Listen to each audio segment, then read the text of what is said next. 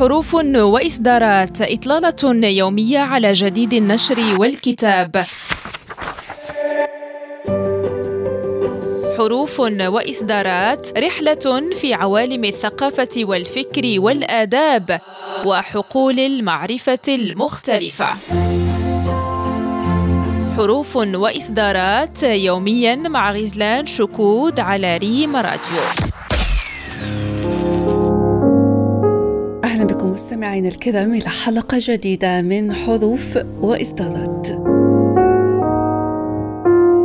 العلاقات المغربية الإفريقية من خلال الإعلام عنوان مؤلف حديث أصدره الإعلامي المغربي الحبيب العسري يقارب فيه مسار هذه العلاقات من بوابة الإعلام.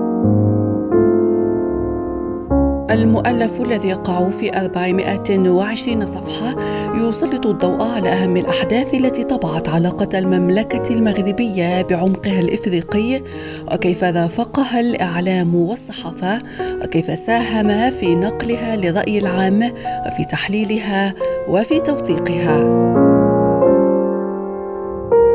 وركز المؤلف على دور الملوك العلويين في بناء وضمان استمرارية العلاقات بين المملكة المغربية وإفريقيا وتقويتها بدءا بمرحلة الملك المغفور له محمد الخامس الذي قاد مشروع تحرر إفريقيا من الاستعمار وآمن بأن استقلال المغرب لن يكتمل إلا باستقلال البلدان الإفريقية من الاستعمار فكان له الدور الكبير إلى جانب المغفور له الملك الحسن الثاني في ميلاد فكرة الوحدة الإفريقية حيث كان أحد المؤسسين لمنظمة الوحدة الإفريقية عام 1963 بأديس أبابا عاصمة إثيوبيا التي جاءت بعد سلسلة مؤتمرات تمهيدية لفكرة الوحدة الإفريقية.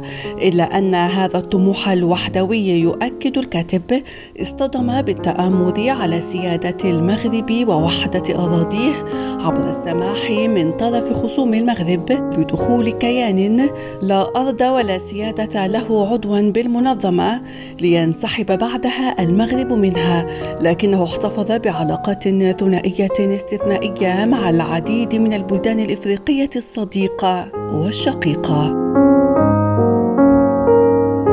وتوقف مؤلف الكتاب كذلك عند مرحلة العهد الجديد مرحلة الملك محمد السادس الذي استثمر المكاسب التي تحققت من قبل في علاقة المغرب بعمقه الإفريقي واختار استراتيجية ذكية في التعامل مع إفريقيا إذ اعتمد جلالته المقاربة الاقتصادية قبل السياسية لتقوية العلاقات المغربية الإفريقية. وأبرز الحبيب العسري في كتابه كيفية وحجم المواكبة الإعلامية التي كانت لهذه المراحل التاريخية وكذا المساهمة الكبيرة التي كانت ولا تزال للإعلام والصحافة في نصرة قضايا المغرب وعلى رأسها مغربية صحرائه.